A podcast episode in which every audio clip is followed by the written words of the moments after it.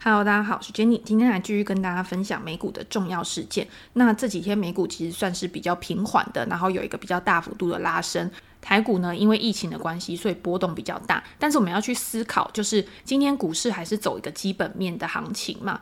疫情当然是一个比较非预期的因素，然后造成股市有一个比较大的动荡。有一些人呢，在这个时候比较恐慌，卖掉手上的持股，让股价有一个比较大幅度的下跌。但是其他国家其实之前有经历过疫情很严重的情况，那在疫情趋缓控制住了以后呢，股市终究还是要回到正常的轨道上面。那台湾有很多还是很好的公司，然后美国的很多公司其实也要依靠台湾的供应链来进行生产。所以台湾在整个经济成长的位置上面还是很重要的，那也不要太容易对台股的一些好公司然后失去信心。在这个时候，我们反而应该去检视自己手上的持股，或者是我们过去曾经追踪的股票，在这个时候有没有一个比较好的买入机会？就跟我们之前在看美股的时候一样，美股之前在疫情很严重的时候，也有很多好公司，它的估值有一个大幅度的回调，跌到了比较。嗯，好的位置上面，然后在那个时候，如果你有去捡这些公司的股票的话，到目前为止应该都有不错的收获。那现在还有没有这样的股票？我自己是觉得还是有，因为美国的经济现在还是走在一个复苏的轨道上面，疫苗现在接种的普及率已经越来越高，所以我们看到很多城市、很多州，它都开始有一个开放的措施。像餐厅、国内旅游都开始越来越热络，那接下来呢，可能就是国际旅游、国际商务的一些活动也会开始渐渐的恢复到过去的水准。所以，像航空、邮轮这些公司，我自己目前还是很看好，而且我手上自己也还是有持股的。那就是等到未来的催化剂真的实现的时候。再去考虑要怎么样调配手上的资金，当然你的资金也不可能全部都集中在这些疫情受害股上面。过去一段时间，有很多公司它其实已经因为疫情趋缓、经济复苏，然后有了一个蛮大幅度的涨幅了。那你要去检视你自己手上的持股，你手上的持股是属于那种景气循环股，还是有一个大趋势，然后可以走一个比较长波段的一个趋势的公司，那你就可以长期持有它。但是如果是景气循环，然后因为供需的不平衡导致价格上涨的一些，些股票，那你有可能就要在呃高档的时候需要去获利了结一些，需要去做一个减码，然后把你的资金再布局到估值比较低的地方。好，那我们就先来看一下上个礼拜的美股表现。上个礼拜美股在前半部的时候，因为 CPI 消费者物价指数的公布有一个比较大幅度的拉回嘛，那到了后半段的时候，其实就有一个明显的抬升现象了。整个礼拜呢，周四跟周五都有明显的反弹。道琼工业指数整个礼拜下跌了三百九十六点，跌幅一点一四个 percent，这个是在后两天有一个比较大幅度拉升之后的一个呃跌幅。那标普五百指数呢，整个礼拜下跌了一点四个 percent，纳斯达克还是跌幅最重，估值拉回最大的，跌幅达二点三个 percent。但是你会觉得说，呃，跌那么多之后呢，这个礼拜还有可能会再续跌吗？我自己会觉得这个几率是稍微比较小一点点的，不代表不可能。但是因为后面这两天它的呃拉回的幅度真的是蛮大的，等于是就是说有一个止跌的讯号，然后有一个转强的一个迹象显示。那你如果还要再去放空的话，我就觉得比较不适合。但是你如果要去做多的话，你当然要选择就是比较有长期基本面的公司，不要再去找那些形态已经转弱的公司。那我之前也有讲过，就是我自己会基本面搭配技术面一起看。你今天看一家公司的时候，即便你觉得这家公司的基本面它未来前景有多好多好，但是如果这家公司它目前就是一家没有获利的公司，或者是它之前的营收成长得很快，导致市场对它的估值非常的乐观，估值炒到非常高的时候，它现在适时的去做一个回调整理，都是很正常的现象，除非你真的非常非常看好这家公司的未来前景，你愿意把你的资金就是。呃，放在这家公司上面，然后时间上呢，可能没有办法预期说多久会回到就是你觉得正常的一个趋势上面的时候，那你不要投入太多资金，有可能还是可以忍受这一段的过渡期。那就是每一个人他对于自己的呃风险承受度、他的资金规模、他的资金配置的方式不同，会有不同的选择。那我们当然还是以一个整体的一个大盘的情况来看，除了美国之外，其实全球股市在上个礼拜也都有非常动荡的一个情况，全球股。股市历经了二月份以来最糟糕的一个礼拜，那当然就是因为美国经济其实是牵动整个全球市场的嘛。那对于这个通膨的预期，然后我觉得联准会会提早的开始有紧缩的措施，像富时全球大型股指数在上个礼拜呢，其实也是下跌了一点五个 percent。那如果你今天是持有这种追踪全球股市的 ETF 的话，像 VT 啊这种，那你手上的持股报酬率波动应该也会有一点起伏。但是因为像 VT 啊，或者是你直接投资在 S M P 五百指数的这种 ETF，它就是帮你做一个分散投资、分散风险的。所以其实，在大盘有一个大幅度波动的时候，你反而不太需要去害怕，也不需要再卖出手上的持股。我为什么会这样讲？是因为我有个朋友还蛮有趣的，他之前就跟我说，他想要投资，然后他想要定期定额，然后每个月去投资三万块，然后在 VTI 上面。那在这段时间呢，因为他就看到很多人就是抛售手上的持股嘛，所以他就问我说：“诶，那我干脆就是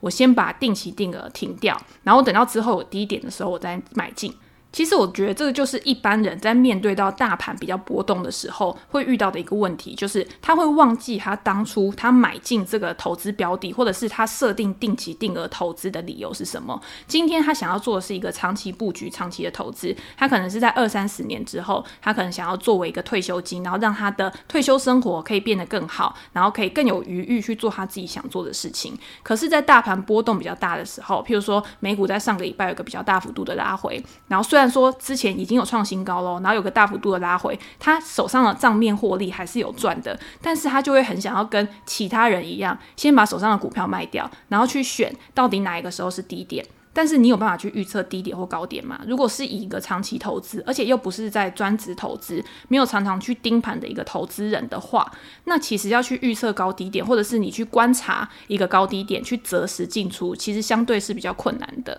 所以这也是我之前为什么常常不管是在文章啊，是在 podcast 啊，或者是在专栏里面，都有跟大家提到，就是说你在买入任何标的之前，你一定要知道你买入这个标的，你的目的是什么？你要先了解你自己设定的目的，然后跟目标，然后去。是长期投资，然后还是波段获利，然后依照你持有的这个期限去回推，说你每一段时间内你的预估报酬率是多少，然后再去挑选你想要的一个投资组合。这个其实是一个计划型的，就是不是说你现在看到什么东西在涨你就去追涨，什么东西在跌你就赶快把手上的这些持股卖掉，然后很快的去做一个资金转换。在你没有做一个比较呃完全的一个整体规划的时候，你去做这样的买进卖出，其实就是很容易去做一个追高杀低的动作，那到最后你会发现你的资产其实到最后是没有累积的，那就失去了你投资的意义了嘛。所以你一定要先在买进的时候，你先设定说好，我这一笔投资我的目标是什么？如果我今天是一个长期投资的概念，我想作为退休金的配置的话，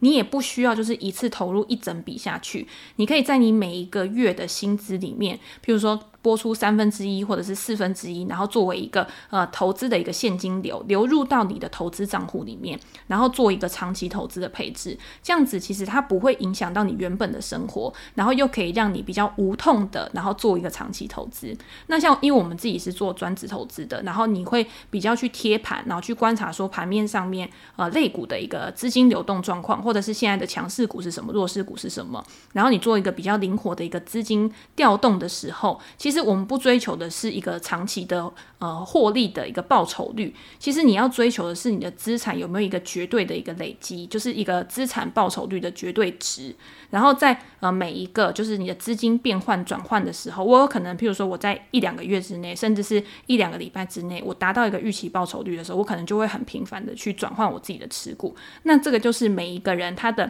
呃生活的条件，他的投资环境的条件不一样，然后去做一个调整的。好，那回到美股的呃上个礼拜的状况，其实除了 CPI 之外呢，还有发布其他的数据。虽然说没有像消费者物价指数这么的撼动市场，但是我自己会觉得也是蛮重要的。第一个就是零售销售，零售销售值呢，在上个礼拜公布的时候，因为它公布出来的数值是没有这么的震撼的，它跟前一个月相比呢，其实是一个持平的状况。那跟前一年相比，当然还是有一个蛮大幅度的一个升幅嘛。那就是因为去年的基期比较低的关系。可是因为四月的零售销售值跟三月比起来趋缓的原因，大家会觉得说是因为之前消费为什么动能这么强，是因为有发现金支票。那这个现金支票如果大家用完的话，你有没有额外就是手上多余的钱可以去做一个呃更多的消费支出？就会打一个问号上去，所以这个东西有没有办法去维持就很重要的。我们在上一节 p a c k a g e 里面也有讲，就是你今天这个资金的动能、消费的动能、投资的动能有没有一个延续性是很重要的。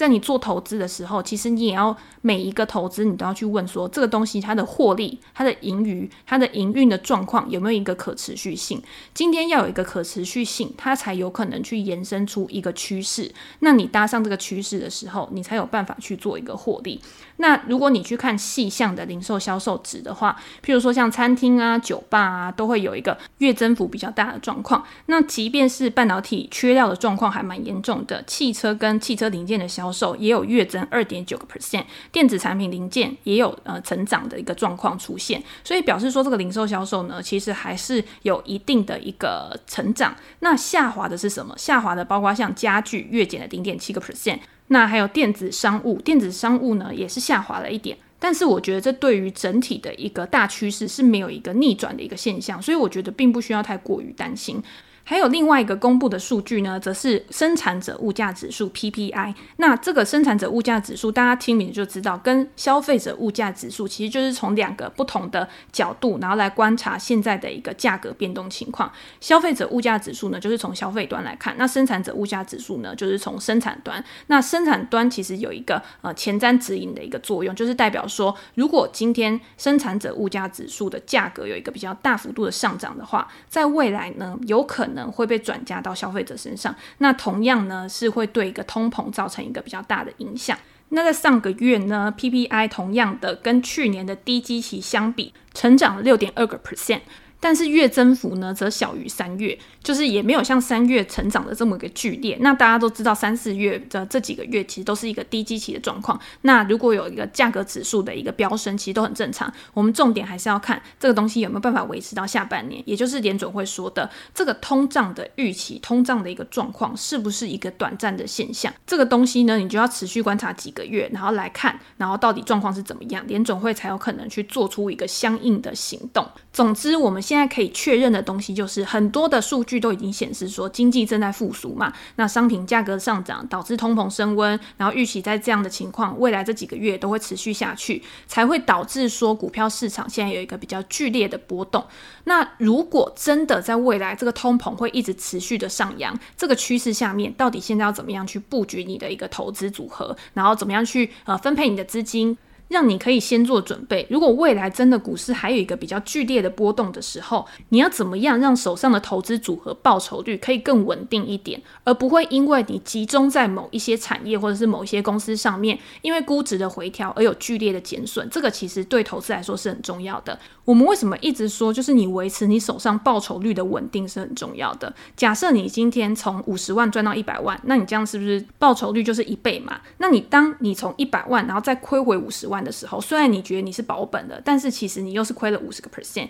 那如果你要再赚回一百万的话，那你就是要再赚回一倍，等于是你要用更大的精力，然后去把你的钱赚回来。但是如果今天它回调的时候，可能只是回调个三十个 percent，所以你现在从一百万到七十万，那你七十万呢？你现在还是保有二十万的获利。但是如果你之后想要再赚回一百万的话，你等于是。只要再获利四十三个 percent，四十三趴，你就可以再回到一百万了。所以你花费的力气其实是相对比较小的。所以大盘在往上的时候，一定是会有一个波动的状况。那这个波动其实越小呢，对你未来的一个资产成长的一个帮助就会越大。这个就是大家一定要去知道的。那今天如果你可以维持你的报酬率在一个比较恒定、比较稳定向上的一个状态的话，其实对于你就是未来想要赚取更多的获利，其实都会相对的比较简单。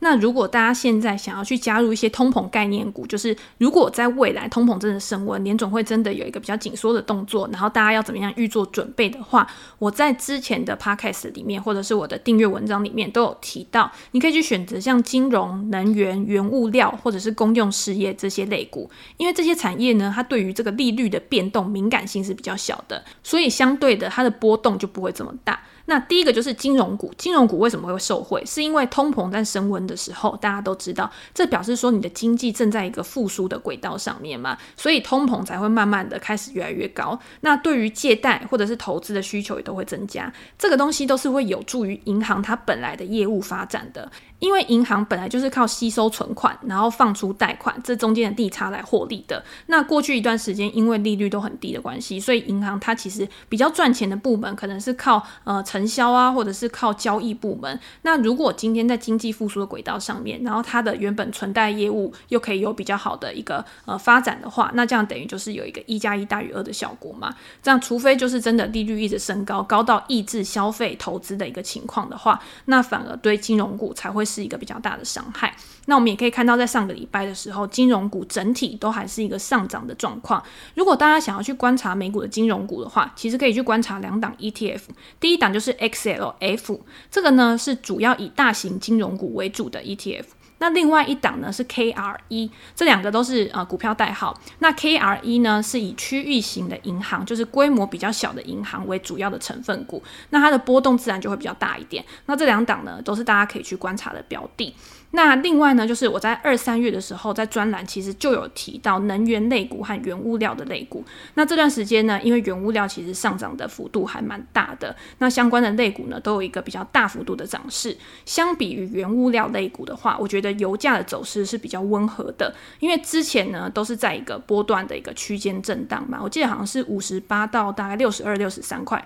那现在来看呢，其实就是处于一个比较呃合理，然后比较一个低阶的一一个水准，那比较适合做一个中长期的布局。那我们先来看，就是因为我自己在看油价的时候，都是以期货西德州原油期货的价格来看的嘛。那之前呢，价格的支撑位置大概就是像我刚刚讲的，就是在五七五八左右。那现在呢，就是要看可不可以突破前坡二月份的高点，我记得好像是快要七十块吧。那如果今天它可能第一个就是它可能有接近的那个高点，然后它没有力道再往上去突破的话，那就有可能会转弱。那第二个就是大家去观察，如果今天真的突破前高的话，那有没有一个呃？买进的一个力量，然后去把它继续去推升。那如果没有的话，它如果创高，然后之后再拉回，也是一个转弱的讯号。所以呢，呃，如果你是有做一些衍生性商品的话，就是用这样去判断一个油价的强弱。那如果它今天创高之后拉回，那有可能它就是还是要维持一个区间的一个波段震荡。那这个时候呢，大家就可以去找一个支撑跟压力，然后做一个波段的操作。但是如果今天你就是呃买美股，然后你就是投资个股或者是 ETF 的话，其实我在之前有提过，你中长线的布局啊，就是买入 XLE。这一档 ETF 股票代号就是 XLE，它就是投资在美国的能源股嘛。那能源股里面，它其实权重比较高的就是像埃克森美孚或者是雪佛龙这些公司。那你单纯要去买埃克森美孚或者是雪佛龙，我觉得也是 OK 的，因为它就是领导类股。今天就算是其他的比较小型的能源股，它可能有一个比较重大的一个股价下挫，但是我觉得这两档是比较稳的。那第一个就是看石油还有没有有一个持续性的需求。你看我们现在又讲到持续性的需求这个东西，那我。自己会觉得，就是说，如果今天替代能源的发展是政策的主力的话，但是化石燃料还是会有一定的需求跟消耗，你不可能马上就做一个很大的转换嘛。那加上这些公司呢，它目前的殖利率都还是一个偏高的水准，跟其他就是 S M P 五百的呃成分股相比的话，他们都还是有超超过三个 percent、四个 percent 以上的殖利率。XLE 这档 ETF 目前的殖利率是三点九个 percent。那艾克森美孚它的殖利率是五点七个 percent，那雪佛龙的殖利率目前也是四点九个 percent，虽然比我之前讲的时候估值啊都已经有比较变高了，然后殖利率也都已经变低了，但是至少它目前的位阶都还是比较合理的一个水准。那如果今天你要做一个长期布局，然后你想要做收息的一个组合的话，其实我觉得这几家公司就反而是一个比较好的选择。不然的话，其他的殖利率都偏低，然后现在的股价如果又偏高的话，其实你买了，你有可能第一个就是你没有办法拿到足够的固定的利息。收入，那第二个就是，如果之后估值回调的话，你有一个资本的损失，那这样就是两边都不讨好嘛。那最后呢，就是还有蛮多读者问我说，诶，那我手上的原物料类股现在到底是要该卖掉，然后还是该持有，然后怎么样看后面的一个呃发展的走势？那我自己，如果你以一个大方向来看的话，我目前还是维持之前的看法，就是中长线我觉得应该还是 OK 的，就是目前呢，就是还是处于一个供需不平衡的状态嘛。那你今天就是要呃去想。就是今天这个供需不平衡的状况，它会维持多久？有没有可能在下半年，然后它的产能恢复，然后它可能呃需求没有这么大的时候，它开始有一个趋缓的情况？它不可能这个趋势它会上去之后是会突然急转直下的。这个呢，它可能会就像股票形态一样，它有可能会做头，它有可能会。它有可能会高点一直上不去，可能上去之后又下来，上去之后下来，那它就是一直在一个平盘震荡的一个状况下。那这个时候呢，你可能就应该要提高警觉性。那如果今天你是手上的持股是之前已经涨很多的，那它可能有一个创高的情况，那创高之后呢，又开始有一个大幅度的拉回，那有可能就是一个转弱的状况，那你就可以考虑先减码操作。那如果今天是它还在一个上升趋势，然后它就是创高之后就拉回，然后达到上升趋势线之后，然后它又开始反弹，那这个时候呢，其实也还蛮适合做一个波段操作的。如果你是会盯盘的投资人的话，你可以试着用这样的操作方式。但是如果你不是一个会盯盘的投资人的话，我觉得你就现在这个阶段，你可以不要去碰原物料类股，我觉得也是 OK 的。那因为我在上个礼拜的时候，其实有写了一篇针对原物料跟通膨的文章，在订阅的专栏里面。那主要也是跟大家分享我对通膨还有原物料之后的一些讨论跟影响。那现在市场上面很多人就会觉得说，目前的一个情况就是通膨持续升温，然后对于这些原物料的价格有一个非常大的一个推升作用。那很多人就是说，现在是不是一个原物料的超级周期？那我在这篇文章里面呢，都有把我自己的看法，然后跟我收集到的一些资料，然后分享给大家。那如果大家有兴趣的话，也可以去我 Press Play 的专栏，然后去看这篇文章。那我自己会觉得啊，总结来说，我很赞同 ARK 的基金的创办人 Cathie Wood 他最近讲的一句话，他会觉得说，过去一段时间这个大宗商品价格的上涨，其实就是全球供应链的一个争夺战嘛，就是你需求去跟不上供给。那随着疫情缓解，然后正常的一个供应链恢复到呃正常的运作情况的话，有可能这样就会开始趋于平缓。所以也就是说，你今天如果是投资这些原物，物料类股的话，你比较不适合用长期投资的角度去看这个东西，你反而是应该更看重当前市场的环境。现在的趋势是怎么样？然后去择时进出。那这个时候呢，操作上面来看，就是追涨跟灵活出场嘛。停利停损点的规划很重要，大家可以去参考上一篇的 podcast 的内容。那短线的飙涨呢，在趋势不变的情况之下，拉回的时候去布局，这我刚刚也有讲过，就是大家要怎么样去安排自己的一个进出场策略。第一个，一定要适合自己的一个投资作息时间。如果你今天你的投资作息时间就是不是属于盯盘的，就是没有办法呃。灵活进出就是没有办法停利停损，你就是适合长期持有，眼不见为净，然后就是反正我就是时间到我就丢一笔钱进去，时间到我就丢一笔丢一笔钱进去的话，我觉得你就不要去碰原物料，你反而就是在现在大盘有拉回的时候，你去布局一些大盘的 ETF，我觉得是比较适合的。那我自己最近在做原物料的时候，因为真的就是高档震荡嘛，我自己用的方法，我这边也可以分享给大家，就是我也是会在就是趋势不变的情况下，有拉回的时候就进场布局。可是创新高，如果我获利到二十个 percent 或者三十个 percent 的时候，我就先部分获利了结。那为什么我会说部分获利了结？是因为我还是会留一些牡丹，牡丹就是你一开始建的仓位，就是它可能成本比较低，或者是你觉得这一些仓位你可能损失了，你也觉得对你的整体投资组合并没有很大的影响的话。那这样子，你对于这个价格变化的那个行情会更敏感。那你如果要做加减码的时候，其实也会比较好去操作。所以这个就是分享给大家，就是很多不同的方法啊，然后就是看哪一个方法最适合你。那我觉得，呃，如果你今天要做一个长期布局的话，我就觉得以当前产业趋势赛道最长的地方去走，就是。今天呃，虽然说大家说人多的地方不要去，可是你去想想看，现在美股市场上面到底哪一个东西是可以真的维持很久的？我觉得还是以科技股为主，因为很多科技股它现在的一些呃业务，或者是它现在在发展的技术，可能都只是到一半，或者是刚刚开始，可能很多未来。我们在生活中，或者是很多企业，它在工作上面都会面临到数位转型，然后它采纳新的科技，然后去做一些其他的发展的时候，我觉得科技股还是可以走得比较长的。那第一个就是买进大盘，因为你今天如果你买进的是 S M P 五百指数的 ETF 的话，这些大型科技股它的占比其实就已经到二十几个 percent 就已经很高了。那你如果更想集中在科技巨头上面的话，你也可以买 QQQ 这种纳斯达克一百指数的 ETF。那它的科技巨头占比可能就是到四十几个 percent，那跟着这个整个趋势一起向上获利，然后又是属于比较简单投资法的。那如果个股的话呢，其实我之前也讲过很多，就是我目前看好的还是全职股，因为全职股它的竞争优势跟它的现金流入其实就是比较稳定的嘛，你就是比较好去预测它未来的一个呃中中长期的一个走向。那像 Google 或者是像脸书、微软，这些都是之前涨比较多的，那它现在都回撤到一个前坡高点的一个位置上面。那苹果跟亚马逊，它现在的股价可能都在年线附近，所以在大趋势没有改变的情况之下，我觉得现阶段都算比较安全的。那如果你今天大家还是比较偏好成长股，因为去年如果你是刚进入股市，或者是你比较在近期才进入股市的高成长股，其实就是市场上面的媒体焦点，然后万众瞩目的一个产业。